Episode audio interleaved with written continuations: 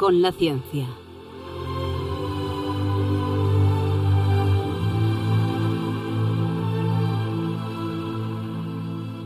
Dirigido por Javier Ángel Ramírez.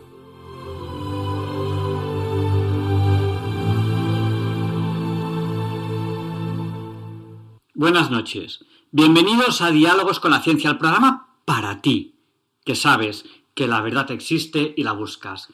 En Radio María, gracias a Dios, todos los viernes en sus dos primeras horas. Niños, ¿qué tenemos hoy? Comenzamos este programa tan especial antes de la venida de los Reyes Magos de Diálogos con la Ciencia. En el programa de hoy comenzamos con Leonardo Daimiel Pérez de Madrid, que presenta el texto La carta a los Reyes Magos del libro Ocurrencias del autor Francisco Javier Feijó Rodríguez. La entrevista de la semana hoy es a Feliciano, con el que hablaremos de boleros. A continuación, Edgar al cuadrado, Ruth Ramírez, nos explicará por qué no notamos el giro de la Tierra sobre sí misma si eso nos hace ir a más de mil kilómetros por hora. Luis Antequera presentará la sección de historia de Diálogos con la Ciencia, pues hoy 5 de diciembre no es un día cualquiera. El profesor José Manuel Amaya presentará la sección de curiosidades científicas. El padre Manuel Carreira, que en paz descanse, que fue miembro del Observatorio Vaticano, teólogo y filósofo, obtuvo un máster en física por la Universidad de Cleveland, doctorado en astrofísica con un trabajo sobre rayos cósmicos en Estados Unidos de América, y grabó muchísimas interesantes reflexiones. Hoy nos haremos eco de una de sus intervenciones sobre uno de los tantos milagros irrefutables. Y terminaremos el programa con una selección de nuestros villancicos favoritos. Saben que en cualquier momento pueden contactar con nosotros. ¿Cómo? A través del WhatsApp de Diálogos con la Ciencia, que es el del 8. Recuerden, 8 por 8 es 64. Nuestro WhatsApp es el 64 9 8, 8, 8, 8, 7, 1. Sí, son 4 8 y 7 y 1 también es 8. Se lo repito, por si no tenía la mano, papel o bolígrafo. 64, 9, 8, 8, 8, 8, 7, 1. Recuerden, 8 por 8 es 64, hay 4 8 y 7 y 1 también es 8.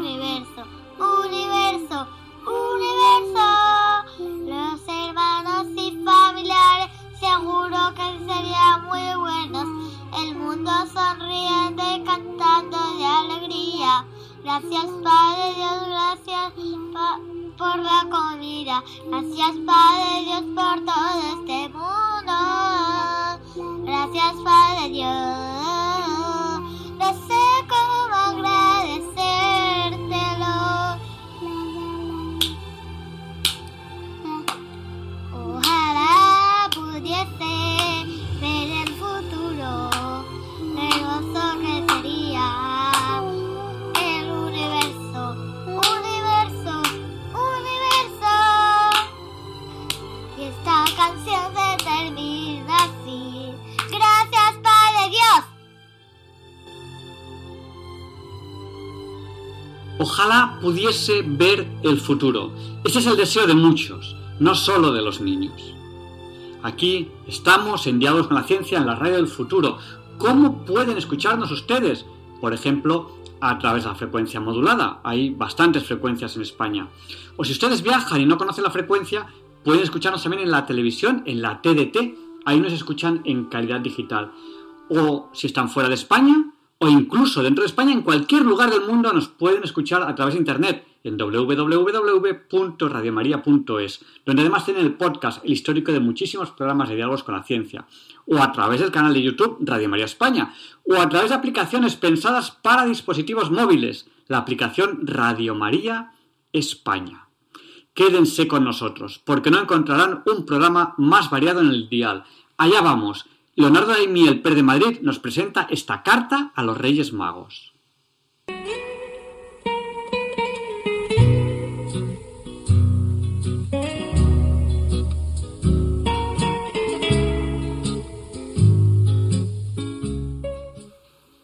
Buenas noches, queridos oyentes de Radio María.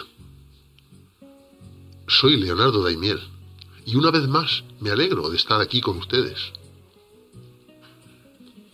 El escritor extremeño Francisco Javier Feijó Rodríguez, nacido en Badajoz hace 63 años, destaca sobre todo por la defensa que hace en sus obras del habla extremeña.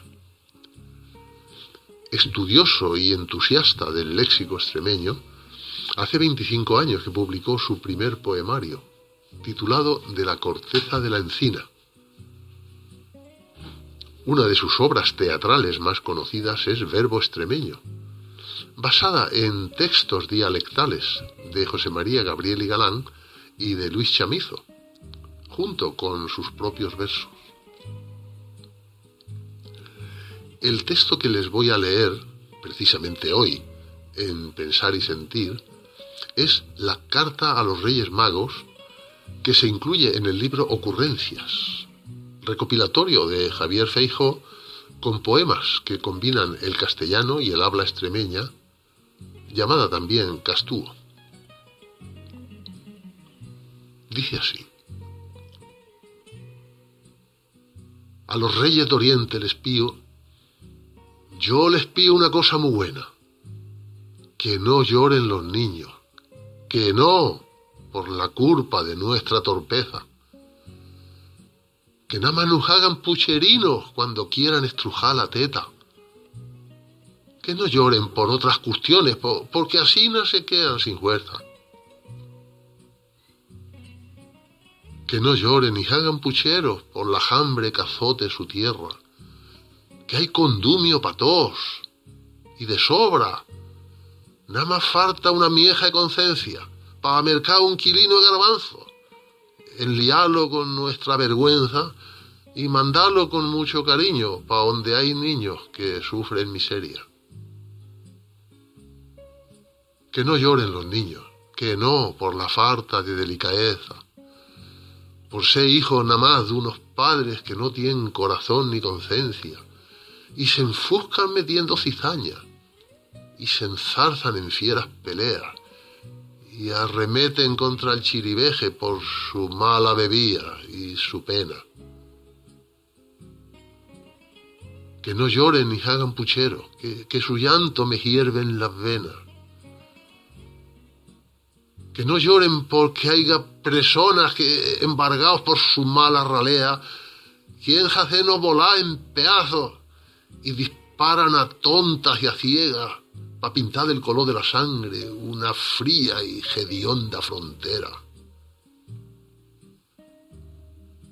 Que no lloren los niños, que no, que se rían con toda su fuerza, que revuelvan, que estrocen, que chillen y alevanten dolor de cabeza, porque así no se ve que están fuertes y no hay cosa que más nos alegra que esa risa que nos trae añoranza de algún tiempo de nuestra inocencia. Que no lloren los niños, que no, por la culpa de nuestra torpeza. Que no lloren ni hagan pucheros por la hambre que azote su tierra. Que no lloren los niños, que no, por la falta de delicadeza que no lloren ni hagan puchero, que su llanto me hierve en las venas. Que no lloren los niños, que no, que se rían con toda su fuerza, que nada más nos hagan pucherinos cuando quieran estrujar la teta. Al Melchó con su barba tan blanca, al Gaspar a la luz de la estrella, y a ese rey que a mí de nuevino me dio miedo su tan negra, a esos reyes de Oriente les pío, más que un ruego, una desigencia. Que no lloren los niños, que no, porque así se quedan sin fuerza.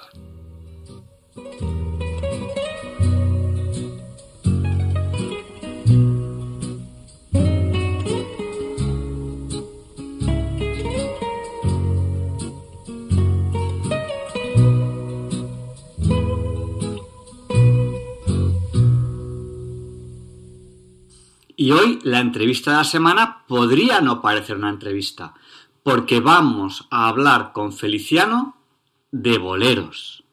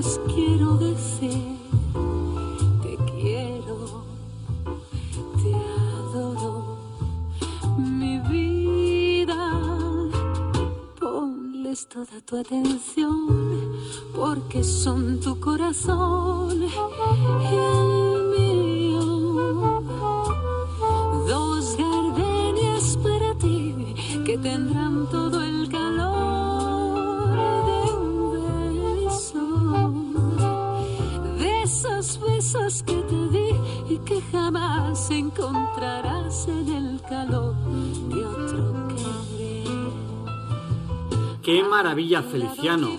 ¡Qué música! Dos gardenias para ti. Hablarán Como cuando estás conmigo. ¿Qué tal, Javier Ángel? Oye, estoy yo aquí todo preocupado a ver si los Reyes Magos me traen todo lo que les he pedido en la carta. Y cuéntame, ¿qué les has pedido? Pues sobre todo discos de boleros, Guau. porque es una música preciosa.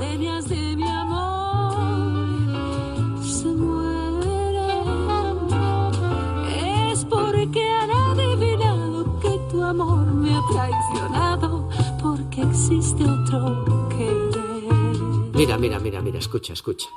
Pues me parece muy bien. Me encantan los boleros y sobre todo sus letras. Bajo el palio de la luz crepuscular, cuando el cielo va perdiendo su color, quedo a solas con las olas espumosas que me mandan su rumor. Ni un lejano barquichuelo que mirar, ni una blanca gaviota sobre el mar. Yo tan solo recordando la aventura que se fue, la aventura que en sus brazos amorosos disfruté, bajo el palio sonrosado de la luz crepuscular. ¿Cómo no? Es famosísima. Hasta Joaquín Leguina escribió una novela con ese título. Efectivamente, novela además que tuve el honor de presentarla en el Café Gijón, pues con Amando de Miguel.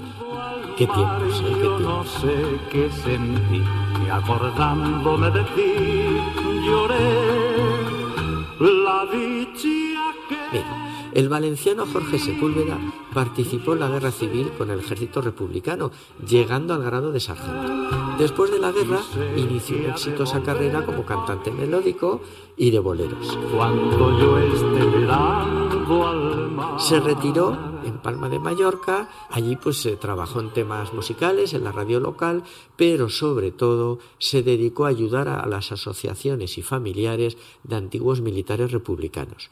Falleció en 1983 y dejó escrito que le enterraran en la fosa común del cementerio de Palma para correr la misma suerte que muchos de sus compañeros republicanos. ¿Y lo hicieron? ¿Lo enterraron en la fosa común? Sí, sí, su esposa y su hijo dijeron que esa era su última voluntad y que había que cumplirla. ¡Qué curioso! Y bueno, qué curiosa toda la vida de este artista. Y, y qué ejemplo de dignidad. ¿eh? La verdad es que el mundo del bolero está preñado de historias curiosas, incluso algunas bastante trágicas. Mira, mira, escucha. Adorarte para mí fue religión. Y en tus besos yo encontraba el calor que me brindaba, el amor y la pasión. Qué gran bolero y qué grande Luz Es la historia de un amor como Mira, este bolero, Historia de un amor, realmente es una historia muy trágica, muy trágica. todo el bien, todo el mal que le dio luz. En 1954, los hermanos Fernando y Carlos, Eleta Almarán, eran unos empresarios de éxito, dueños de la primera radio de Panamá. Hacían muy buen equipo, ¿eh? porque mientras Carlos era el hermano artista, simpaticote, el bohemio, Fernando era el serio, el ejecutivo. Fernando estaba casado con Mercedes Casanovas y estaban muy enamorados.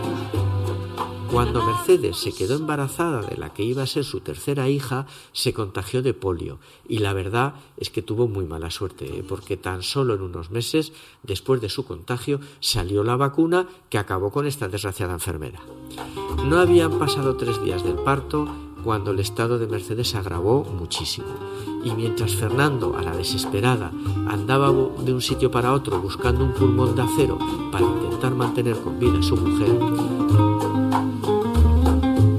Mercedes le dijo a su cuñado Carlos que sabía que no había solución y que por favor cuidara de su esposo y de sus hijos y al poco rato falleció.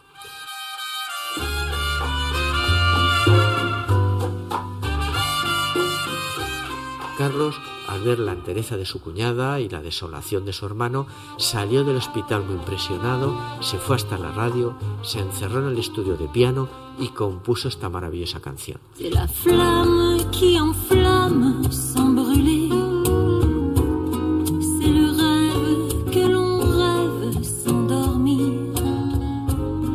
Un grand arbre qui La música es espléndida, pero la letra es demoledora, ¿eh? porque habla de la muerte y de la angustia ante la ausencia del ser amado, al que no verá jamás. es la historia de un amor como no hay otro igual que me hizo comprender todo el bien, todo el mal que le dio luz a mi vida apagándola después. Pues es verdad que es una letra muy profunda. Seguro que a partir de ahora, con lo que nos has contado y la razón de ser, la escucharemos de, de otra forma. Por lo general, las letras de los boleros son muy profundas y hasta filosóficas. Mira, mira.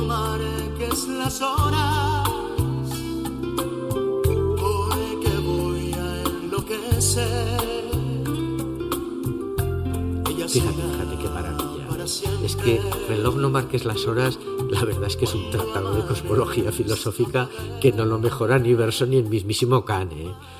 Y mira, mira, vamos a escuchar ahora este otro. Escucha, escucha. Escúchame, aunque me duele el alma, yo necesito hablarte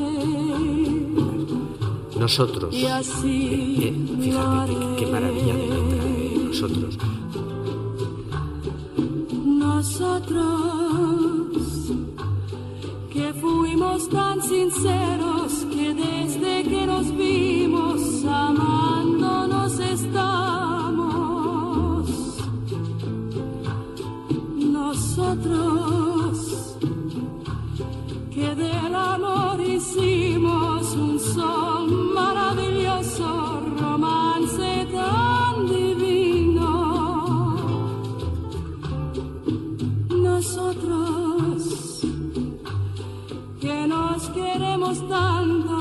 debemos separarnos, no me preguntes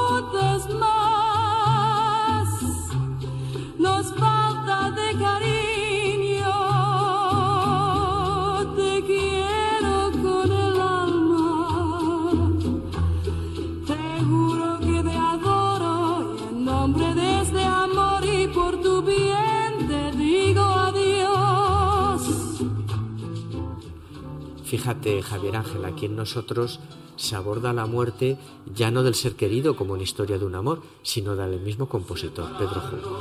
No me preguntes más. Nos falta de cariño. Junco era cubano, de Pinar del Río, y en su conservatorio se graduó nada menos que con 19 años. Nosotros que fuimos tan sinceros que desde que nos vimos amándonos Contaba estamos. con la guapura de la juventud y una preciosa voz de barítono. De natural disipado y muy faldero, se especializó en amores imposibles. Mujeres casadas, la trapecista de un circo, asaltó un convento para raptar una monja y claro, no podía faltar en su álbum una preciosa joven de alta sociedad, María Victoria Mora Morales, que no pudo resistirse a los encantos del imprudente músico y se hicieron novios. No es falta de cariño. ¿Y qué pasó cuando se enteraron los padres de la chica? Me temo que no le haría ninguna gracia un novio artista y sin posible para su hija. Pues ninguna, mira, como te puedes imaginar, fíjate la gracia que le haría, ¿no? Cuando se enteraron los padres del capricho de la niña y de los antecedentes del figura, pusieron el grito en el cielo y cortaron el noviazgo de una forma radical. Pero, como era de esperar en estos casos, las citas de los novios siguieron a escondidas. Y todo fue muy bien hasta que un buen día Pedro no se presentó a la cita y Victoria no supo nada más de él. Vaya, vaya, vaya por Dios. ¿Qué había pasado con Pedro? ¿Se había buscado otra chica? Pues la verdad, y contra todo pronóstico, es que no. La realidad fue que Pedro había sufrido unos ataques muy fuertes de tos y fue al médico. Le diagnosticaron tuberculosis y sin poder dar aviso a su amada lo internaron en un sanatorio y lo pusieron en cuarentena. La tuberculosis avanzaba a todo galope y viéndose morir sin poder despedirse de su novia, pensó en componer una canción para contarle todo y decirle adiós. Escúchame. Quiero decirte algo. Compuso el sublime bolero Nosotros que nos queremos tanto y se lo mandó a su amigo, el cantante Tony Chiroldes, quien lo cantó en un programa de radio de máxima audiencia, de forma que Victoria, en el salón de su casa, con toda su familia alrededor del aparato de radio y sin levantar ninguna suspicacia, pude escuchar la apasionada despedida de su amado Pedro delante de sus padres. Nosotros. Pedro falleció a los pocos días con apenas 29 años y su entierro fue toda una conmoción porque reunió a miles de seguidores de todo Cuba que espontáneamente acudieron a Pinar del Río ese día al pueblo que le vio nacer. No me podía imaginar que estos grandes boleros tuvieran detrás unas historias reales, tan trágicas y que les da su verdadero significado a las letras.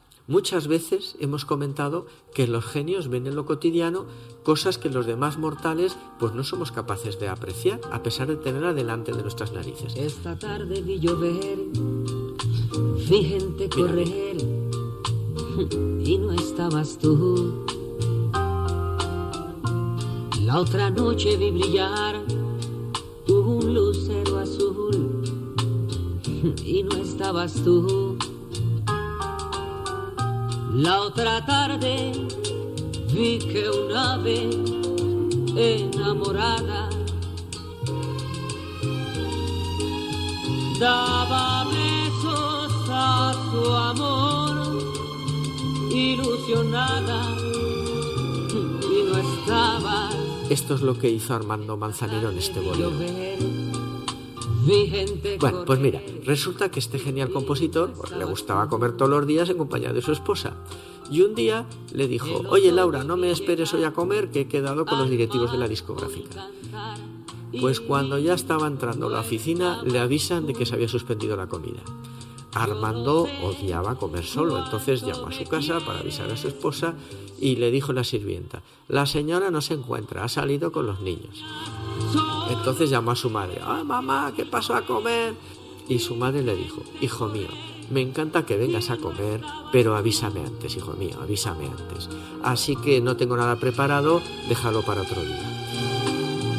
Entonces, vencido y muy contrariado, se fue al restaurante, donde lo sentaron en la mejor mesa. Hombre, para eso era Armando Manzanero. Claro, claro, una mesa, pues ya al lado de las vitrinas, por las que se veía perfectamente la calle. Y mientras esperaba solo, y muy cabreado allí a que le trajeran la carta, pues sin previo aviso se desató un monumental chaparrón y observó cómo la gente comenzó a correr por las aceras buscando guarecerse de la lluvia. Esta tarde vi llover, vi gente correr y no estabas tú. Y entonces ahí mismo sacó su libretita y escribió lo que estaba pasando, pero claro, de la forma como solo puede hacer un genio. Y no estabas tú.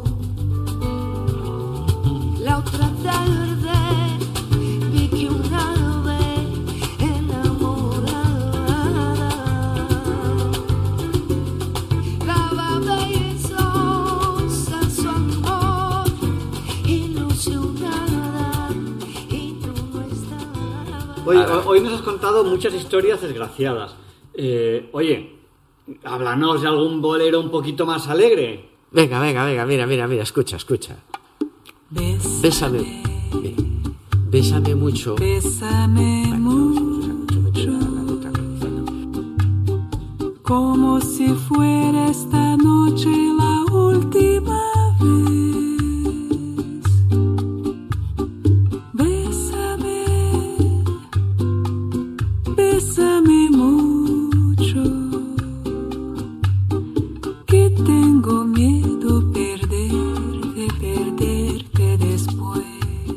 La historia de este bolero es simpaticísima. Mira, mira. ¿Quién podría decir que detrás de esta letra tan sensual y apasionada estuviera la mano de una señorita bien de 16 años?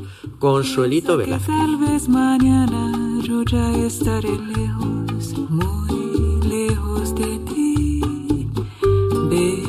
Consuelito era una joven natural de Ciudad de México que comenzó a tocar el piano desde muy niña, muy niña, muy niña. Era una trabajadora impenitente y dedicaba más de ocho horas diarias a estudiar música.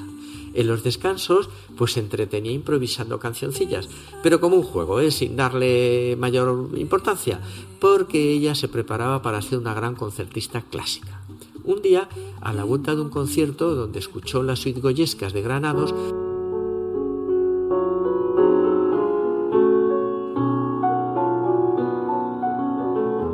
empezó a jugar sobre el tema de la maja y el ruiseñor y le salió la melodía de esta canción.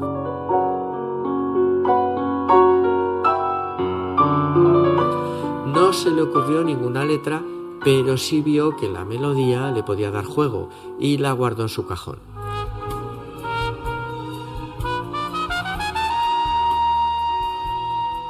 Cuando cumplió 19 años ya tenía el cajón repleto de canciones que no se atrevía a sacar a la luz por miedo a desprestigiarse como concertista clásica, ¿no? que es lo que ella quería ser.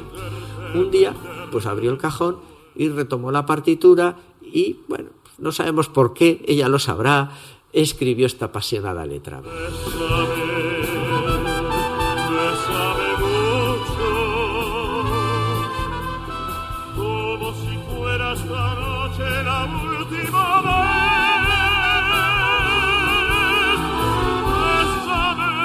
Pues luego la volvió a guardar en el cajón.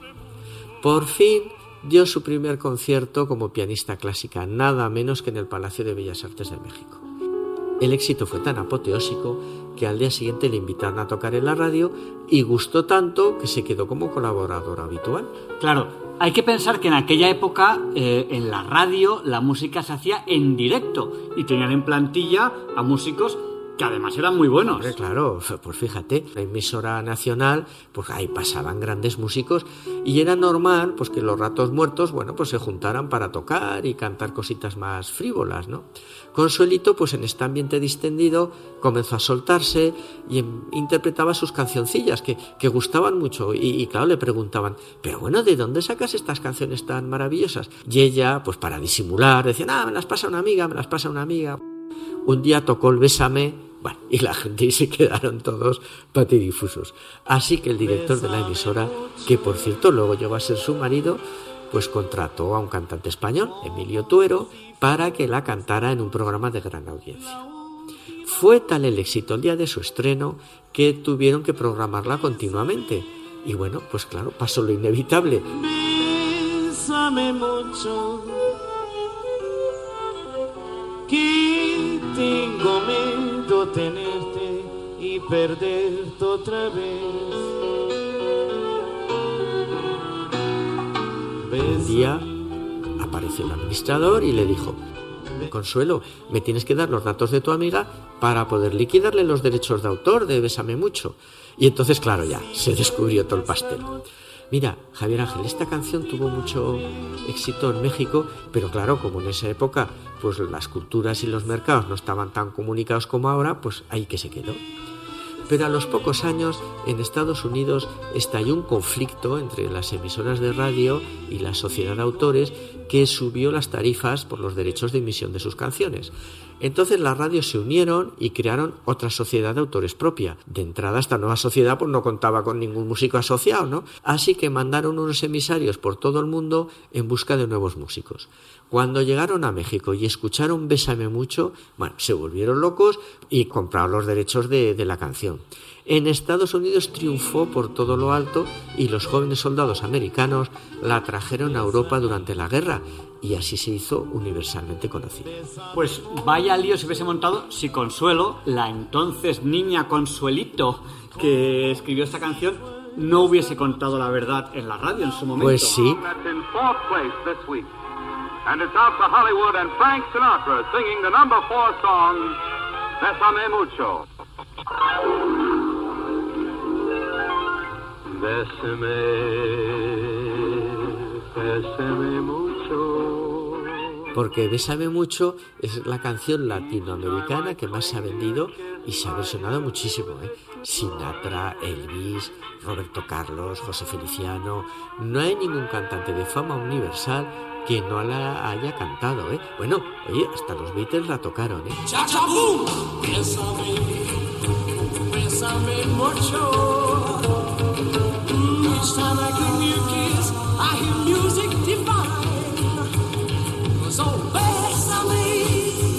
Pero fíjate si Consuelito no iba desencaminado ocultando su autoría. ¿eh?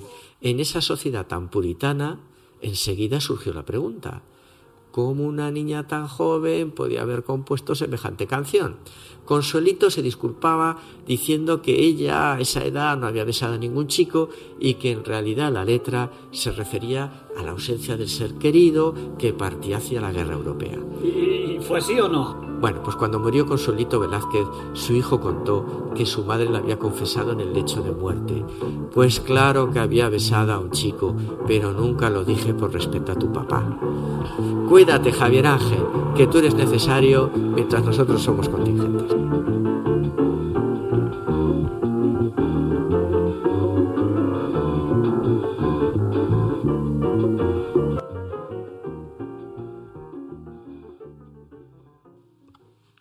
continuación, mi hermana R al cuadrado va a hablar de por qué no percibimos el movimiento de la Tierra si gira tan rápido. Muy buenas noches a todos. Yo soy R al cuadrado, Ruth Ramírez, y bienvenidos una vez más a la sección de cómo entender eso que no entiendo. Hoy vamos a hablar de por qué no percibimos el movimiento de la Tierra.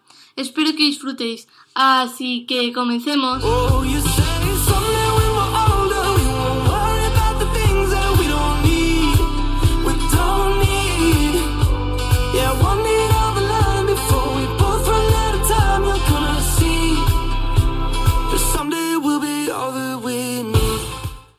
Nuestro planeta gira bastante rápido. De hecho, cada año gira alrededor de 365 veces sobre sí mismo. El planeta no gira solo, sino que gira con todo lo que nos rodea. Y aunque sea raro, no sentimos el movimiento por nuestro oído. Galileo Galilei, tras terminar su lectura de la abjuración de la versión heliocéntrica del mundo ante la Inquisición en junio de 1633, habría dicho Epur si mueve. Y sin embargo gira. A día de hoy nadie duda cuando le dicen que la Tierra gira en torno al Sol y que también giran otros siete planetas y muchas lunas, y todos estos en distintas velocidades y trazando órbitas desiguales. Cada día en nuestro planeta da una vuelta completa sobre su eje, una vez al día. Realmente es cada 23 horas, 56 minutos y 4 segundos. Todo esto es describiendo una órbita elíptica en sentido oeste a este, es decir, contrario a las agujas del reloj. Imaginaros que no hay rotación. Esto haría que aquí en la Tierra habría seis meses de día y otros seis meses de noche. Además, nuestro planeta no sería achatado debido a los polos, entonces sería una esfera casi perfecta. Sabemos que el núcleo de la Tierra está compuesto fundamentalmente por hierro, y el manto rota algo más rápido, al igual que la corteza terrestre. Esto se conoce como superrotación. La Tierra no se mueve igual de rápido en todas las partes, sino que depende de dónde esté situado geográficamente. Por ejemplo, en las regiones ecuatoriales la rotación es más veloz y esta disminuye cada vez que nos acercamos a los polos terrestres. Con esto podemos entender por qué se lanzan cohetes cerca del Ecuador y en sentido este, ya que, ya que así aumentan su velocidad en la Tierra. Como sabemos el radio de la Tierra, sabemos calcular la velocidad a la que gira la Tierra. Por ejemplo, en Ecuador es 1666 kilómetros hora y, sin embargo, en Madrid, que está en 40 grados de altitud, gira a 1275 kilómetros hora. El movimiento de nuestro cuerpo lo percibimos gracias a un sistema en el que participan de forma simultánea la visión, el oído y los sensores musculares, articulaciones y cutáneos. Toda esta información que perciben van al sistema nervioso central. Aquí se emiten órdenes oportunas para mantener el equilibrio corporal. Quien detecta los giros en nuestro cuerpo es el sistema vestibular, que está en el oído. Tiene un umbral cercano a 2 grados por segundo. Aunque la velocidad del planeta sea muy rápida, su velocidad en giro es muy pequeña, 0,25 grados por minuto, lo que es 0,0042 grados que se encuentran debajo del umbral de nuestro sistema vestibular. Por eso, tampoco percibimos la velocidad cuando viajamos en un avión o en un tren, que tiene gran velocidad. No notamos que estén en movimiento a no ser que cambien de velocidad. Cuando la Tierra gira, la atmósfera gira con ella, lo cual el aire también gira, porque si no habría un viento constante. Y si fuésemos a los 200 kilómetros de altitud, donde la atmósfera deja de existir y comienza el espacio, podríamos apreciar el giro terrestre. Bueno, pues eso ha sido todo. Espero que hayáis disfrutado y aprendido algo nuevo. Buenas noches y hasta la próxima. Someday when we're older, we'll be shining like we're gold, yeah, won't we? Won't we? Mm, someday down the line, before we both run out of time, you're gonna see. that someday we'll be all that we need. A continuación, Luis Antequera presenta la sección de historia de diálogos con la ciencia, porque hoy no es un día cualquiera. It's a lovely day today, and whatever you've got to do, I'd be so happy to be doing it with you. But if you've got something that must be done, and it can only be done by one,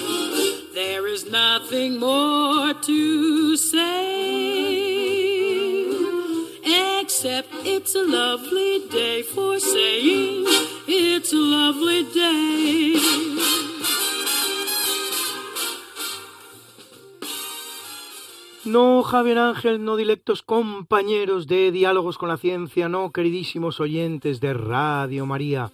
Claro que no es un día cualquiera, ningún día es un día cualquiera, y este 5 de enero que nos disponemos a comenzar ahora mismo, tampoco, porque en fecha tal, pero del año 951, se produce la abdicación de uno de los grandes reyes de León, Ramiro II, pocos días antes de morir. Durante su reinado, incorpora Galicia al reino de León y hace frente al Islam derrotando en Simancas al gran Abderramán III, el que había proclamado el califato, pues hasta ese momento Córdoba era simplemente un emirato, no un califato. La diferencia, que como emirato reconocía la obediencia al califato de Bagdad, como califato en cambio se consideraba la jerarquía suprema del mundo islámico. El reinado de Ramiro II marca el inicio del ascenso de un pequeño condado por nombre Castilla, en el que gobierna un conde por nombre Fernán González. Castilla se constituirá en reino un siglo después, en el año 1065, con Fernando I de León.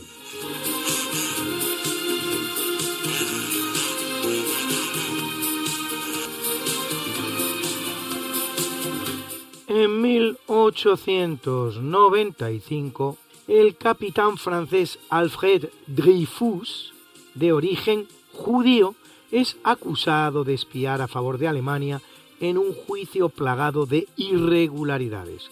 El caso pondrá al descubierto el antisemitismo que impregna ejército y sociedad franceses, dividiendo a Francia en dos grupos, los Dreyfusards, partidarios de Dreyfus, y los anti-Dreyfusards, contrarios a Dreyfus, abriendo un apasionado debate sobre el tema. Se producen disturbios antisemitas en más de 20 ciudades. Émile Zola, en el partido de los Dreyfusards, escribirá su famoso artículo J'accuse, yo acuso. Dreyfus, condenado sin pruebas suficientes por el delito de alta traición, de hecho el auténtico culpable, Ferdinand Valsin Esterhazy, será absuelto, recibirá una pena de destierro y prisión perpetua a cumplir en la isla del Diablo, a 11 kilómetros de la costa de la Guyana francesa, en América del Sur. Si bien en 1906, en un caso sin precedentes, se reabre el juicio, se anula el anterior y Dreyfus es restablecido en el ejército, llegando a luchar en la Primera Guerra Mundial y muriendo en 1935.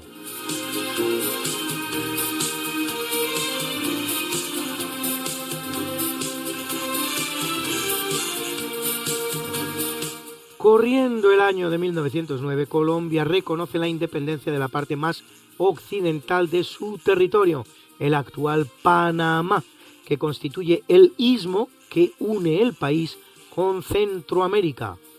Una independencia auspiciada por los Estados Unidos para gestionar así con mayor facilidad la construcción del canal de Panamá, a la que el gobierno colombiano oponía severas dificultades. Un canal que será finalmente inaugurado cinco años más tarde, en 1904. Panamá había sido descubierto por el explorador español Rodrigo de Bastidas en 1501 y es también el lugar en el que Vasco Núñez de Balboa, no por casualidad, pues se trata del lugar más estrecho de América, descubre en 1513 el ansiado mar Pacífico, el que ha de llevar a las tierras de la rica China, y coincide en límites con la Real Audiencia de Panamá constituida en 1534 por el emperador Carlos V en el ámbito del virreinato de Nueva Granada. Hoy día constituye una pequeña república de 75.000 kilómetros cuadrados y 4 millones y medio de habitantes.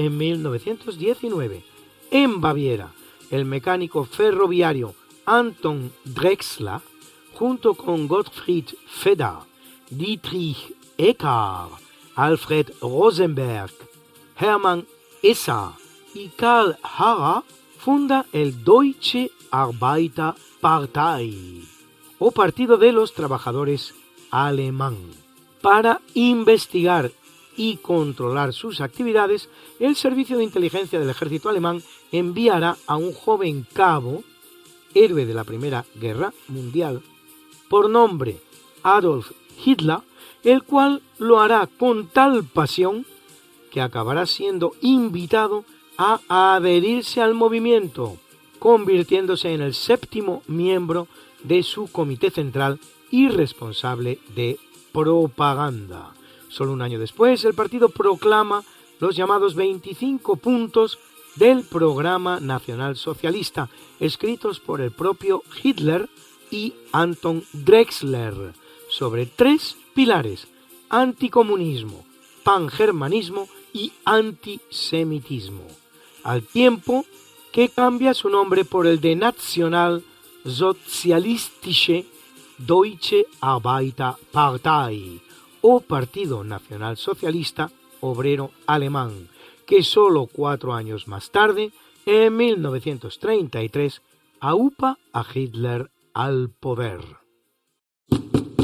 Luis, Luis, Luis. ¿Qué pasa, Mariate? ¿Les has recordado ya a nuestros oyentes lo de nuestro programa? Hija, qué susto. Pues no, la verdad. Pues hay que hacerlo, Luis. Pues sí, amigos, porque todos los jueves a la una de la mañana y muchos domingos a las tres de la tarde, Mariate Aragonés, que es mi mujer y este servidor, estamos de nuevo con ustedes contándoles más y más historia. Pero historia de la buena, con mayúscula. En el programa Esta no es una semana cualquiera. Y con la mejor música. Mariate, ¿y los que no puedan escucharnos en directo? Siempre pueden entrar en el podcast del programa. Esta no es una semana cualquiera. Acuérdense, esta no es una semana cualquiera. Y escucharlo a la hora a la que más les guste escuchar la radio. Pues ya lo saben, amigos, esta no es Una semana cualquiera. con Mariate Aragonés Y Luis Antequera. la historia como es. Y no como nos gustaría que fuera.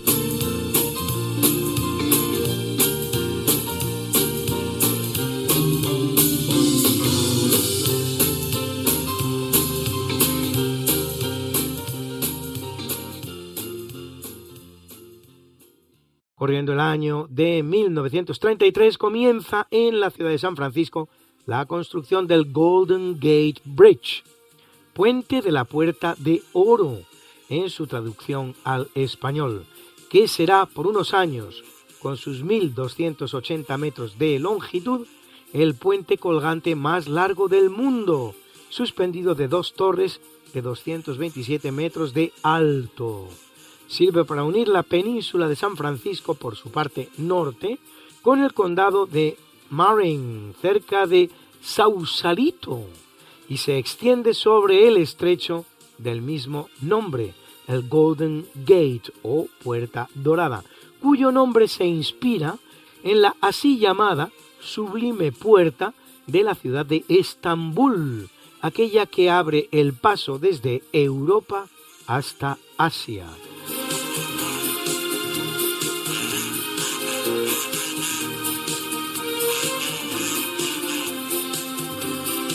En el año 1968 llega al poder en Checoslovaquia Alexander Dubček, protagonista del proyecto de democratización socialista en su país que denomina un socialismo de rostro humano, el cual dará lugar a la así llamada Primavera de Praga o rebelión contra Moscú y el comunismo, sofocada solo unos meses después por los tanques del Pacto de Varsovia, liderado por Rusia.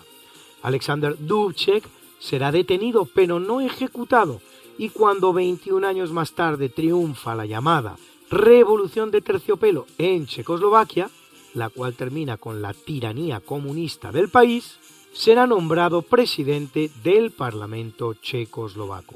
Posteriormente vendrá la separación entre Chequia y Eslovaquia, pero eso es ya otra historia. Bruna, Bruna, nació María y está en la cuna, nació de día, tendrá fortuna. Bordará la madre su vestido largo y entrará a la fiesta con un traje blanco. Y será la reina cuando María cumpla 15 años. Te llamaremos Negra María, Negra María que abriste los ojos en carnaval. En el capítulo del natalicio nace en 1548 Francisco Suárez, teólogo y jurista español de la Escuela de Salamanca, considerado junto con el también español Francisco de Vitoria, padre del derecho internacional, así como estudioso de su relación y sus diferencias con el derecho natural. Jesuita y sobrino del primer cardenal jesuita, Francisco Toledo de Herrera, Francisco Suárez es autor de una vasta obra que incluye títulos como su Tractatus de Legibus ac Deo Legislatore o sus Disputationes Metaphysicae.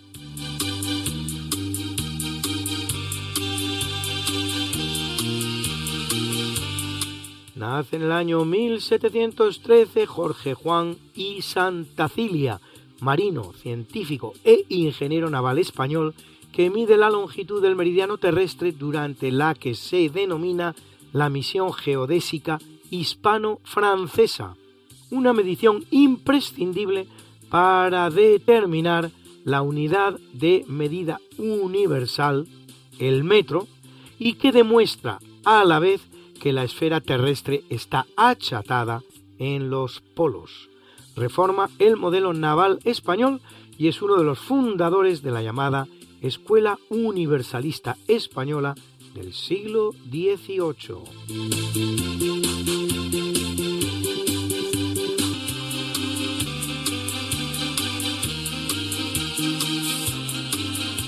En 1744 viene al mundo Baltasar Melchor Gaspar de Jovellanos, así llamado, como es fácil de colegir, por la fecha en la que nace.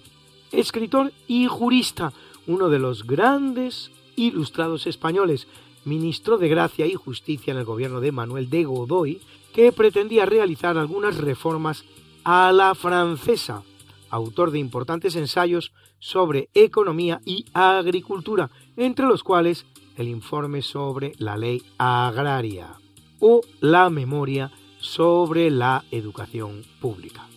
Intentará crear una academia asturiana que tendría como función el estudio de la historia asturiana y de la lengua que se hablaba en los ambientes rurales del Principado, el bable, y de hecho elabora hasta 200 fichas de léxico asturiano.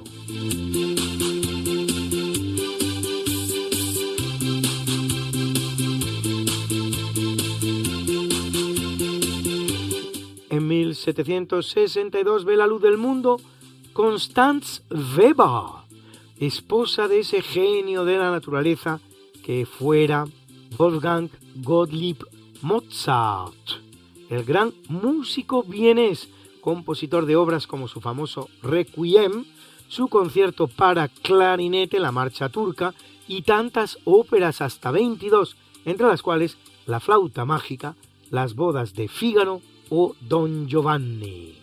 A Constance, que era una gran soprano, dedicará el compositor una de sus grandes óperas, El rapto del serrallo, cuya protagonista se llama precisamente así, Constance.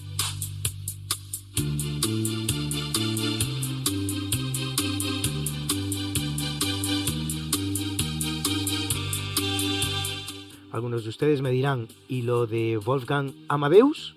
Pues no dice usted antequera que se llama Wolfgang Gottlieb y no Wolfgang Amadeus, pero es que el Gott alemán no es otra cosa que Dios y el Lieb no es otra cosa que amor. Gottlieb, amor de Dios, o sea, Amadeus. Interesante, ¿verdad?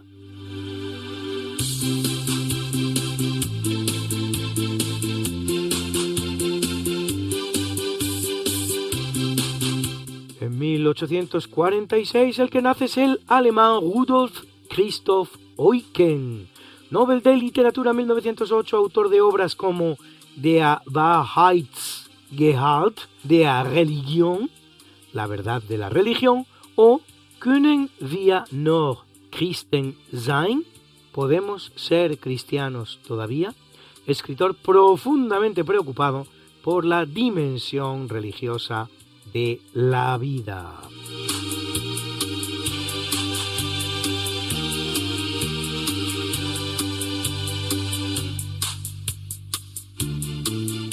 Y nace en 1855 Ken Camp Gillette, reconocido como el inventor de un producto tan cotidiano como la hoja de afeitar desechable, fabricada en acero estampado, aunque más que el inventor será el que adapte el invento anterior a él para conseguir una comercialización rápida y económica. En 1901 funda la empresa Gillette Safety Razor Company y si en dos años consigue vender casi 100.000 maquinillas, en 1915 ya vende 70 millones.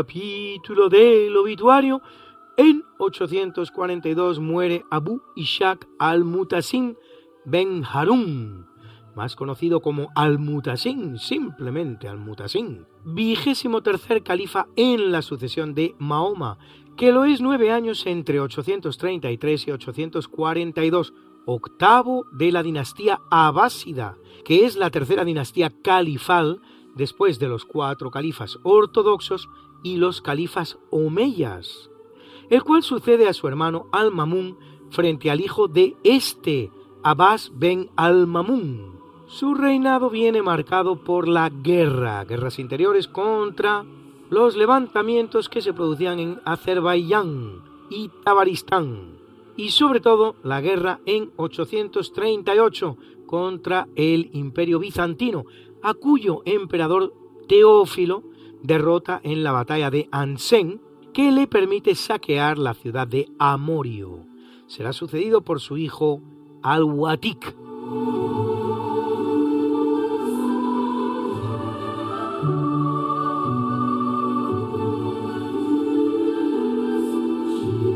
En 1527, en el lago de Zurich, por sentencia de la Inquisición protestante de Ulrico Zwinglio y ejecutado por ahogamiento, muere Félix Mans, fundador de los llamados hermanos suizos que profesan la herejía anabaptista, la cual preconiza la invalidez del bautismo de infantes y un pacifismo a ultranza.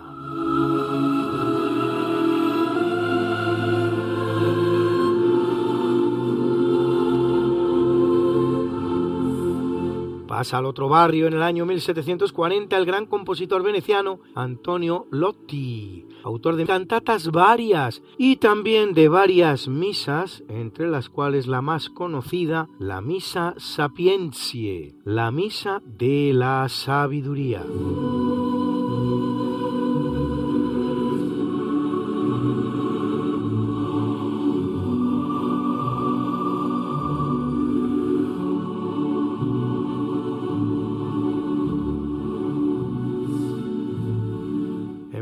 1858 pasa al otro barrio Josef Radetzky von Radetz, general austríaco cuyo mérito más importante después de todo no haya sido tal vez sino el de dar nombre a la gran marcha que en su honor compone Johann Strauss, la marcha Radetzky, que tan coloridamente viene a poner música al primer día del año, gracias al maravilloso concierto que cada uno de enero interpreta en el Salón Dorado del Musikverein, la Orquesta Filarmónica de Viena.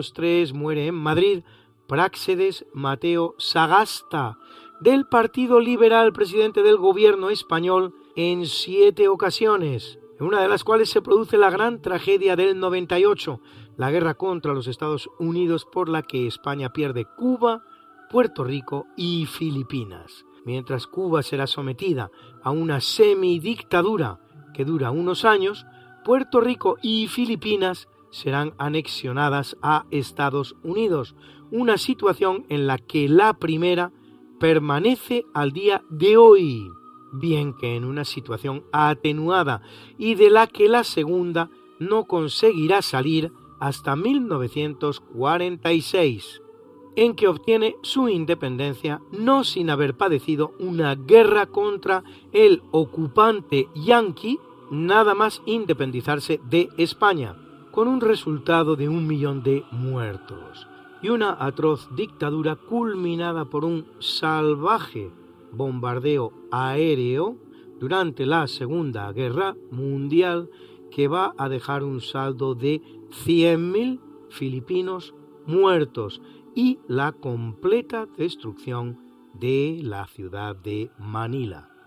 Militante en la masonería y gran maestre y soberano, gran comendador del Gran Oriente de España, durante cinco años, al día de hoy, son muchos los que con sólidos argumentos sostienen algún tipo de complicidad de Sagasta en la pérdida de las provincias de ultramar.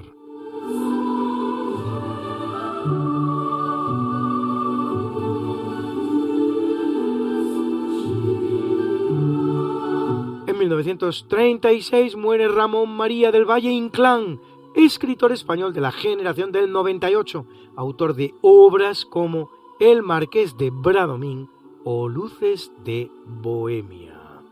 De manera no poco acertada y en base a la obra de su padre, el 24 de junio de 1981, el rey Juan Carlos I de España hará realidad el título, el cual concede a Carlos Luis Baltasar del Valle Inclán y Blanco, hijo del gran escritor. Está la mañana en que vengo a saludarte. Venimos todos con gusto y placer a felicitarte. El día en nacieron todas las flores. En la pila del bautismo cantaron los ruiseñores. Ya viene amaneciendo, ya la luz del día nos dio. Levántate de mañana, Y felicitamos hoy a Juan Carlos de Borbón, rey de España entre 1975 y 2014, 39 años. Cumple don Juan Carlos 85. Felicidades, Majestad.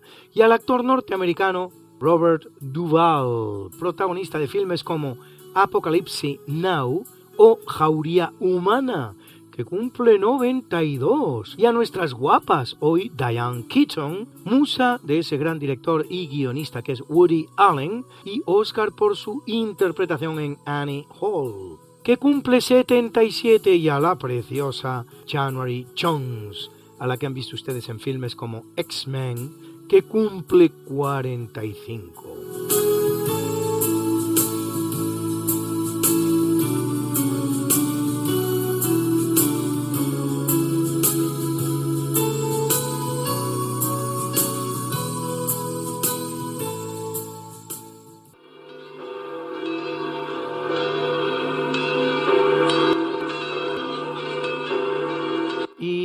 Celebra la Iglesia Católica a Telesforo Papa,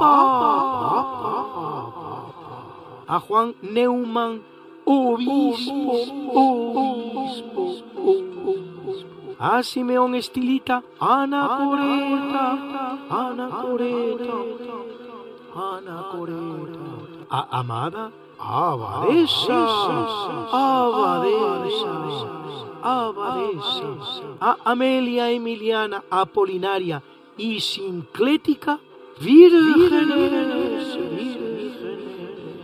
y a Teodoro, Odulfo y Onoberto, confesores, confesores, confesores. got something that must be done, and it can only be done by one. There is nothing more to say, except it's a lovely day for saying it's a lovely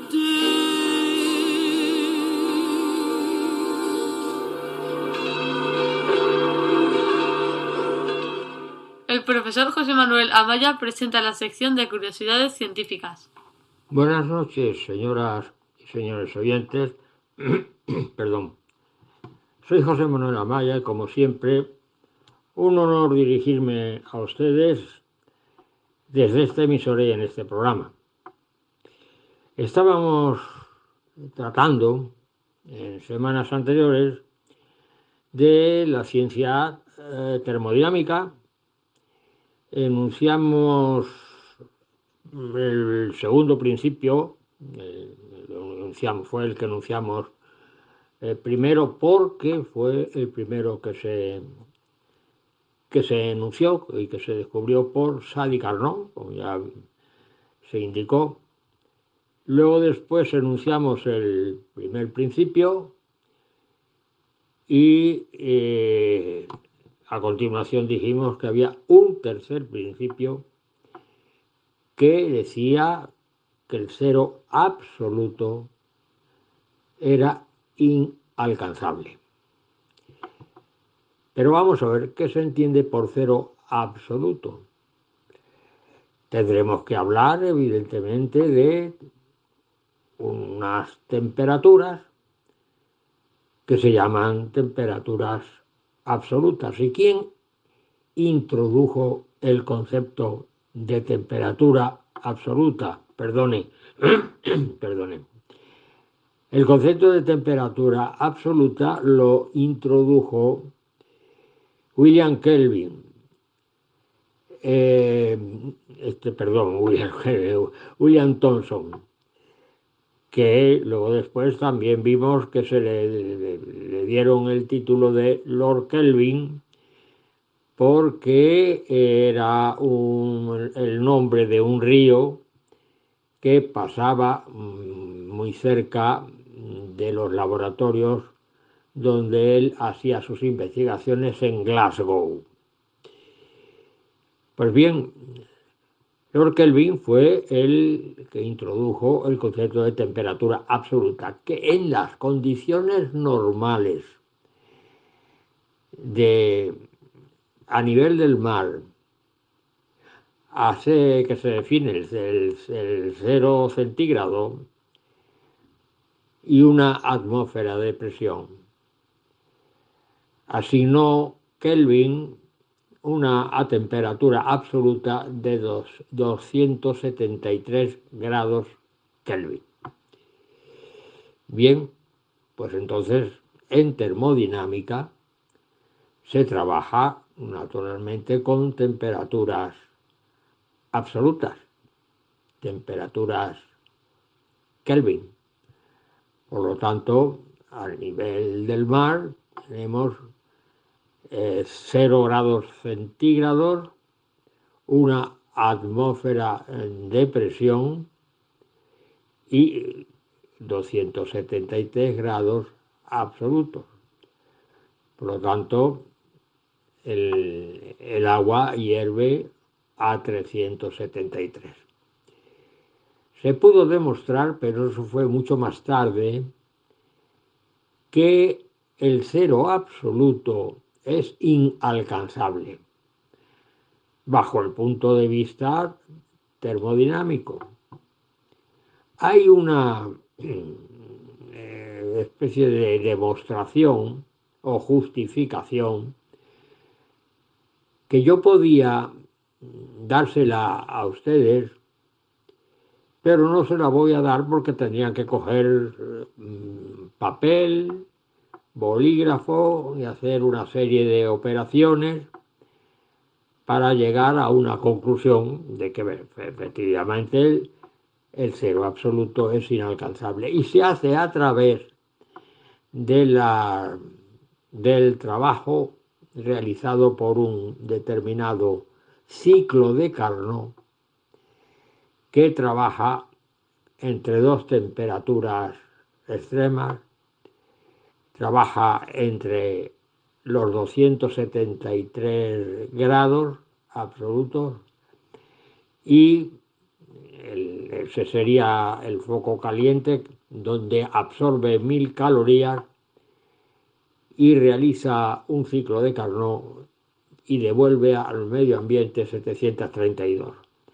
En fin, el proceso es laborioso y entonces es perder el tiempo, concretamente. Entonces, es decir, simplemente que el cero absoluto es inalcanzable. Y eso lo demostró un científico importante en 1905 llamado Nernst.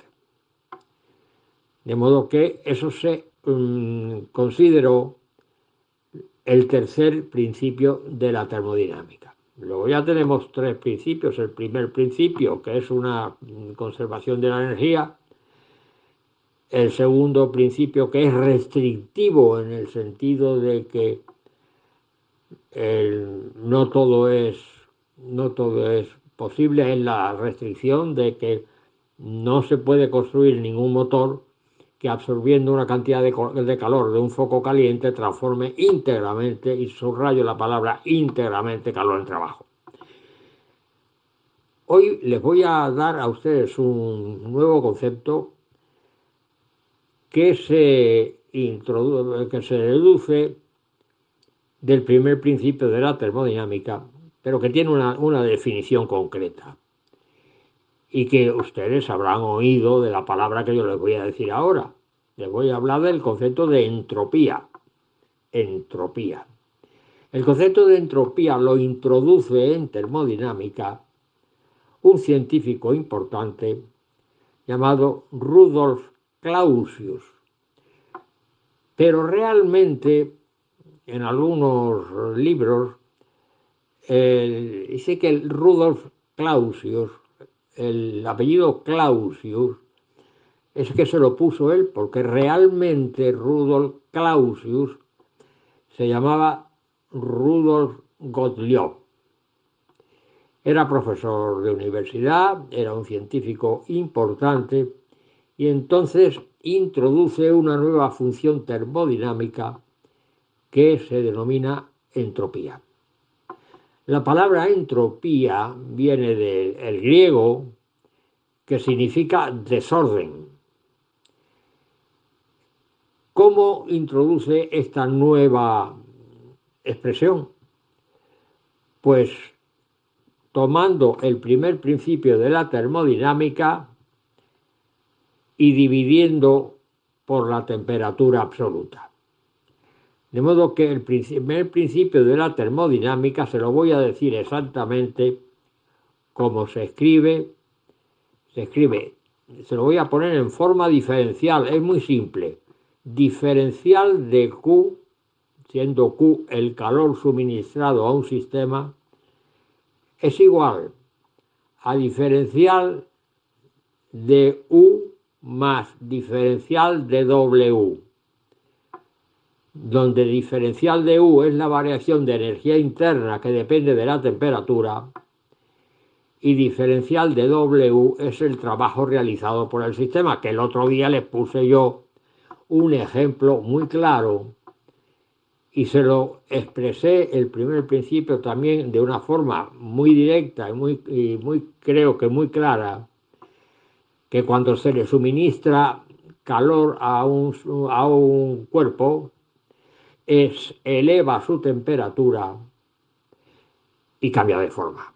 Y les puse el ejemplo de el, el cilindro con un émbolo y una base diatérmica. Es decir, una base diatérmica quiere decir que es una sustancia que deja pasar el calor esto eh, sin ningún inconveniente. Lo mismo que una pared adiabática es una pared impermeable totalmente al calor. Y les puse el ejemplo que cuando se calienta la base, es decir, la pared diatérmica de ese cilindro que contiene un gas, ¿eh? el gas se calienta, se dilata y el émbolo se desplaza. Y por lo tanto, al desplazarse, esto realiza un trabajo. Ese fue el ejemplo que le puse, un ejemplo clarísimo en ese sentido. Pues bien, el concepto de entropía eh, es dividir en el primer principio de la termodinámica, dividir por la temperatura absoluta, luego sería diferencial de Q, el primer miembro, diferencial de Q partido por T igual a esto a C sub V, diferencial de T partido por T, que es la variación de energía interna expresada en forma de temperatura absoluta, más P diferencial de V partido por T, también temperatura absoluta. Y en definitiva, ya es meterse en conceptos que salen fuera del nivel de, este, vamos, de mi, de mi cometido en, en, la radio y hacer que entiendan ustedes lo mejor posible lo que yo les, lo que yo les digo. Y a veces no es fácil porque las expresiones matemáticas se escapan de las personas que no están directamente conectadas con este tipo de, de fórmulas y de operaciones. En definitiva, que el concepto de entropía significa desorden. Yo le voy a poner un ejemplo muy sencillo. El ejemplo es, supongan ustedes que tienen una habitación que está, por ejemplo, con una habitación que se puede ver lo que ocurre dentro eh, observando desde fuera. Pues una, una habitación eh, limitada por, por, rejas o por vidrios o por lo que eh, sea transparente y puedan ver lo que ocurre dentro. En esa habitación tienen ustedes un pájaro una taza con alpiste, es decir, comida para el pájaro, al pájaro, y otra taza eh, con agua. Entonces se pone todo dispuesto y un, una persona pone todas estas cosas y luego después sale de este recinto y cierra la puerta. Y se marcha. Y entonces está un determinado tiempo fuera, por ejemplo una semana, y cuando regresa observa que todo ha cambiado dentro de esa habitación acristalada. Observa que no hay alpiste, no hay comida para el pájaro, que el agua ha desaparecido, es decir, se ha bebido el pájaro y parte se ha evaporado. Y observa también que el pájaro se ha muerto. Y entonces, claro, para reponer todo eso tiene que abrir la habitación y ponerlo todo otra vez como al principio. Y tener en cuenta que no puede estar mucho tiempo fuera porque le puede suceder lo que sucedió en el caso anterior. Es decir, que en definitiva, para poner todo en las condiciones primitivas, tiene que realizar un trabajo, evidentemente. ¿eh? De manera que, ¿qué es lo que ha ocurrido dentro de la, de la habitación? Pues que todo se ha desordenado. Y que para ponerlo en orden, como al principio, hay que realizar un trabajo. De manera que, en definitiva, en los procesos naturales ocurre una cosa parecida. Y yo les voy a poner otro ejemplo muy sencillo. Además, y decirles una cosa.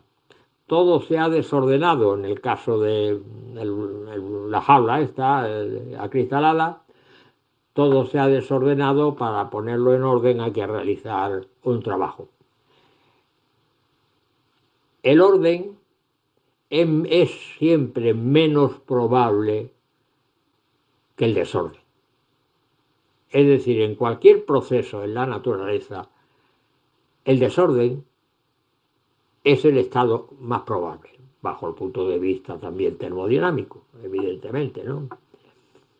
Y eso está clarísimo. Supongan ustedes que tienen que ir a una, a una fiesta y tienen que ir de etiqueta. Y entonces, naturalmente, ustedes deben poner de etiqueta, dependiendo del nivel de etiqueta que le exijan, tiene que usted que ir de frac, por ejemplo, ¿no? Pues tiene usted que vestirse en condiciones, ponerse la corbata en condiciones, la corbata, por ejemplo, la corbata de palomita, ¿eh? hacer el nudo de la corbata de palomita, una camisa abotonada con unos botones de- con brillantes, por ejemplo, ¿eh? y luego después colocarse el chaleco y luego después colocarse el frac, en definitiva, incómodo. De manera que van ustedes a la fiesta, están acompañados de sus amigos y cuando regresan a casa, o sea, sea ustedes se han ordenado, ¿eh? se han ordenado, se han puesto para ir a la fiesta y se han puesto lo que le exigen o lo que le piden en su vestimenta para ir a esa fiesta. Por lo tanto, se han ordenado. ¿eh? Y cuando regresan de la fiesta a su casa, lo primero que hacen ustedes es quitarse el, el, quitarse la corbata de palomita, abrirse la camisa y echarse en el sofá a relajarse. Entonces, ¿qué hacen ustedes cuando regresan a casa? Pues desordenarse. Por lo tanto, es con lo que decía yo. En, la naturaleza, el desorden es más probable que el orden. Para ordenar en- la naturaleza cualquier sistema hay que realizar un trabajo. Por lo tanto, si el desorden es más probable que un orden, en la naturaleza lo que aumenta siempre es la entropía, que significa desorden. Y hasta aquí me voy a detener, de modo que hasta la semana que viene, si Dios quiere, y que tengan ustedes un año muy feliz y felices reyes. Muchas gracias. El padre Manuel Carreira, que en paz descanse, fue miembro del Observatorio Vaticano, teólogo y filósofo.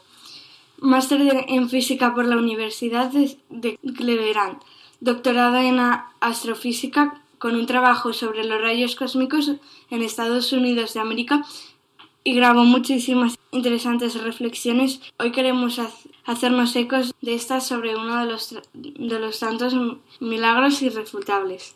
Ustedes quieren un milagro que tiene todas las pruebas históricas que uno puede pedir y que no tiene vuelta de hoja cualquiera. Es el milagro del cojo de Calanda. Calanda. Para quienes no conozcan la historia, porque es historia bien comprobada con toda clase de documentos, un joven que trabajaba en el campo se cayó de un carro cuando iba cargado con toda clase de cosas de labranza, le pasó una rueda por encima de una pantorrilla, le deshizo la pierna y cuando los médicos vieron que empezaba una gangrena y que se les moría, tuvieron que cortarle la pierna, como se hacía entonces con un poco de líquido que ayudase al dolor, pero que no era más que un buen vino, y cauterizaron la cortadura y él, una vez que se repuso de esa carnicería, recibió permiso oficialmente como incapacitado para dedicarse a la mendicidad. Y estuvo varios años viviendo con sus muletas, yendo en los alrededores de Zaragoza, y la gente que sabía lo que le había ocurrido y tenía pena de él, pues le daba sus limosnas. Y en una de estas correrías, si pasaba por Zaragoza y le molestaba el muñón, iba a la Virgen del Pilar, cogía unas gotitas de aceite de la lámpara y se ungía el muñón pidiendo a la Virgen que le ayudase a superar el dolor. Bien, con este, este fondo de años de esta forma, una noche llegó a casa cansado, se encontró con que había un soldado que iba hacia Flandes y que le habían dado al soldado su propia cama, la de él, y que le habían preparado él un camastro con unas tablas sobre un par de barriles y allí estaba con una manta para acostarse si quería. Y él dijo que no tenía ganas ni de cenar, se despidió de los padres y del soldado y se acostó. Unos diez minutos más tarde, la madre pensó que tal vez tendría frío y que podría necesitar otra manta. Con un candil entró y vio que de debajo de la manta salían dos pies. Dio un grito, llegó el marido, llegó el soldado que estaba allí y todos vieron que tenía otra vez las dos piernas. Incluso hay los detalles bonitos de que por donde le habían cortado la pierna tenía como un hilito de coral, como si le hubiesen cosido otra vez la pierna donde se la habían cortado. Y se armó el revuelo que se puede imaginar. Todo el mundo del pueblo que le conocía de años andando con solo una pierna se acercó a ver el milagro. Se enteró naturalmente la autoridad civil, la autoridad eclesiástica. Había que tener cuidado que no hubiese ningún tipo de engaño. Y finalmente le pidieron incluso que fuese a ver al rey que quería verlo en Madrid. Y ante el embajador de Inglaterra, el rey escuchó todo lo que había ocurrido y finalmente terminó el rey arrodillándose para besar esa pierna milagrosa. Y él continuó su vida normalmente y el milagro quedó en varios escritos de tipo jurídico, de notarios públicos dando fe y los médicos que le habían amputado la pierna dieron fe de que habían hecho eso en tal día, en tal hospital. Fueron luego al sitio donde habían enterrado la pierna, en el huerto del hospital, y no estaba allí. Y para más detalle decían, era verdaderamente la suya, porque todavía tenía cerca del tobillo una cicatriz de que le había mordido un perro cuando era niño. Y se corrió por toda Europa la noticia y fue especialmente importante en la Europa protestante el conocer este milagro porque él mencionó que cuando se despertó estaba soñando que una vez más estaba yendo a la lámpara de la Virgen para ungirse la pierna con el aceite de la lámpara. Entonces se atribuyó a la Virgen y no hubo forma alguna de negar el milagro, como digo, con toda clase de testimonios de médicos, de jueces, de todo hijo de vecino. De modo que esto es un ejemplo que tiene todas las garantías de historicidad que uno puede pedir. Y no es de hace 20 siglos. Estamos hablando del siglo XVII.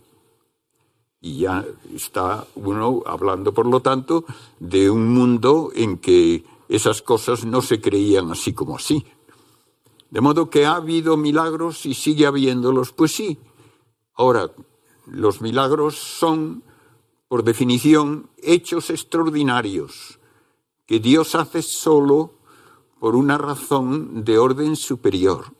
Y en ese sentido, yo no tengo inclinación a pensar que se pueden programar que a tal hora, en tal sitio, en tal capilla va a haber milagros.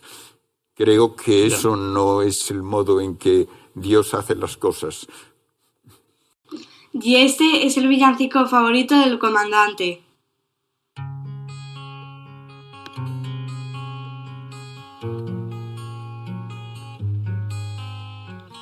Navidad es Navidad, toda la tierra se alegra y se entristece la mar.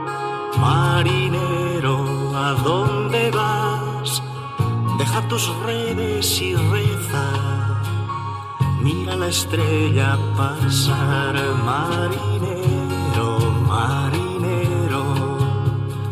Haz en tu barca un altar, marinero, marinero, porque llegó Navidad,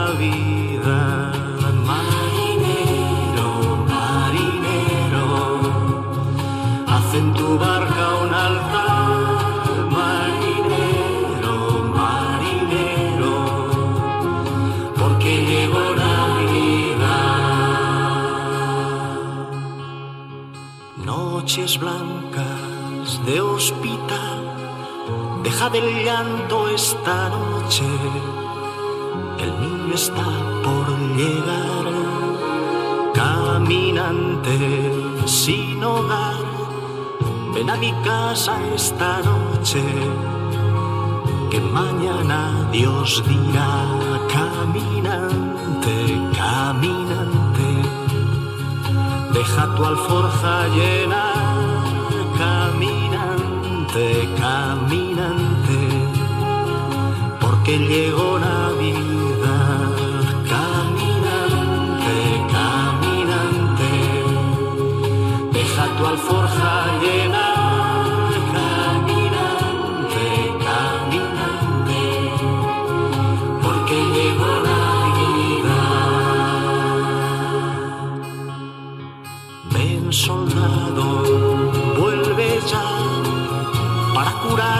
heridas, para prestarte la paz. Navidad es Navidad, toda la tierra se alegra y se entristece la mar. Tú que escuchas mi mensaje, haz en tu casa un altar, deja porque llegó Navidad. Tú que escuchas mi mensaje, haz en tu casa un altar, deja el odio y ven conmigo, porque llegó Navidad. Y en la misa del gallo los coros desgarran sus cuerdas. Y extasiada ante el Cristo que nace, una madre reza por el hijo que fuera de casa sentirá tristeza. Y los ojos del hijo de esa noche llorarán con ella.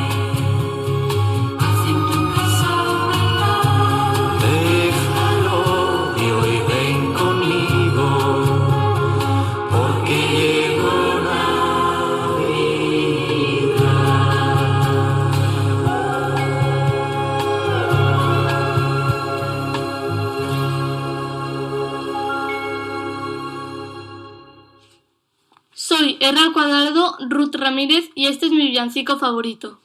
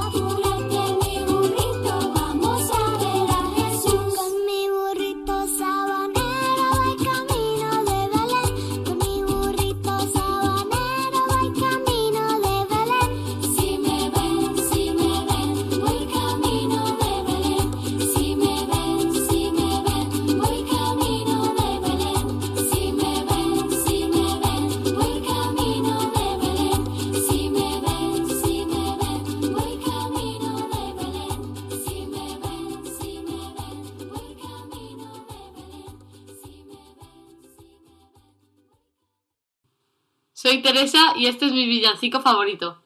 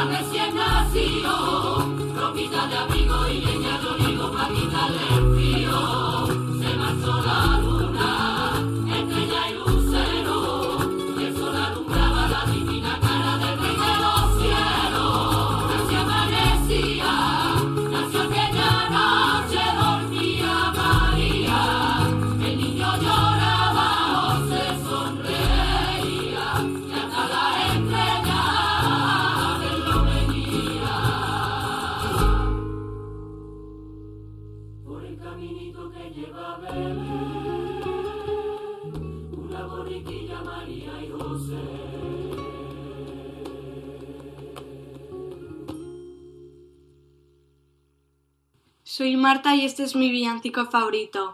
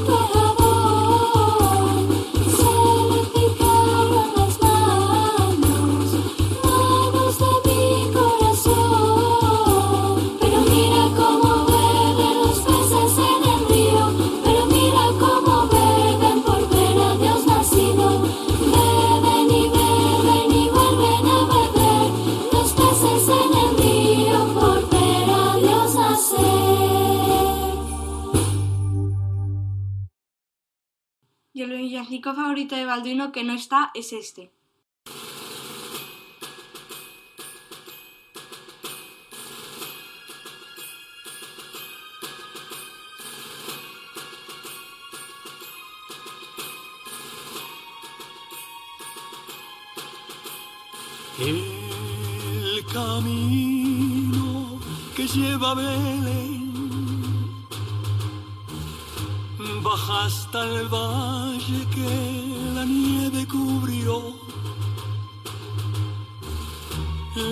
pastorcillos quieren ver a su rey. Le traen regalos en su humilde zurrón, ropopompón, ropopompón. Ha nacido en un portal de Belén el niño Dios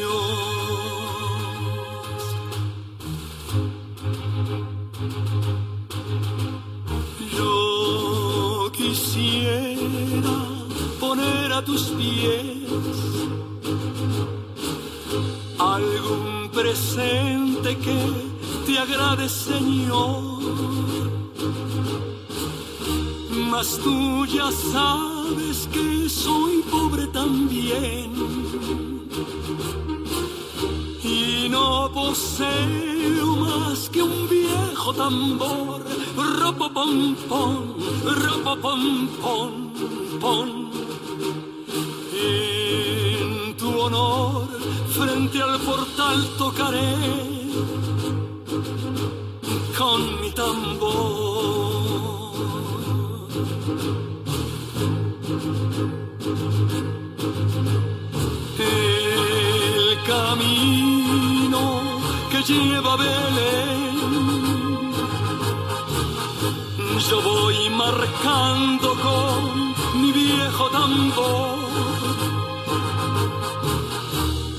nada mejor hay que te pueda ofrecer.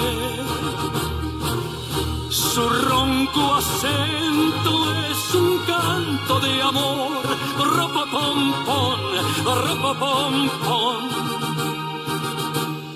Cuando Dios me vio tocando ante él, me sonrió sonrío.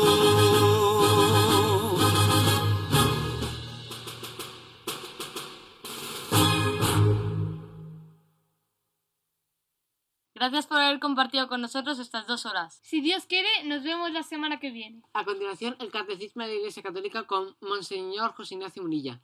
Y le pediremos a San Juan Pablo II que interceda por nosotros para que se nos libre del mal. ¡Adiós! Hasta la semana que viene. Hasta la semana que viene. No falten.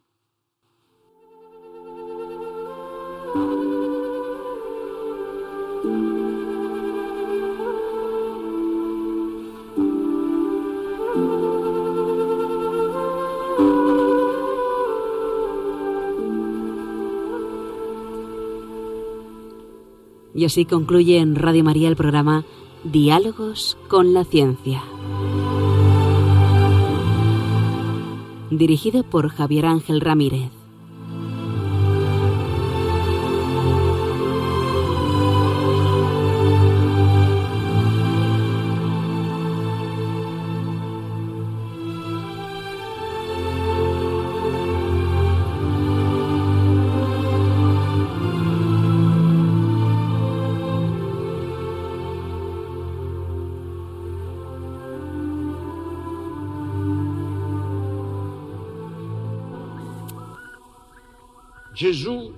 Annunzia molte volte la paternità di Dio nei riguardi degli uomini, riallacciandosi alle numerose espressioni contenute nell'Antico Testamento.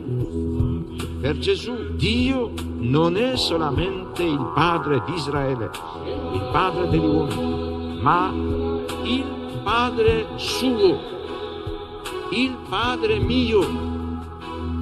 Pater noster, sinceri, santi vice turno tu, advenia regnum tu, fiat voluntas tua, sicur in cielo e in terra. Pane nostrum quotidiano, capitano visorie, e dimittero visere vita nostra, circude le nostre vittime, e vittorius nostri, e ne nos induca in tentazione, sed libera nos a mano.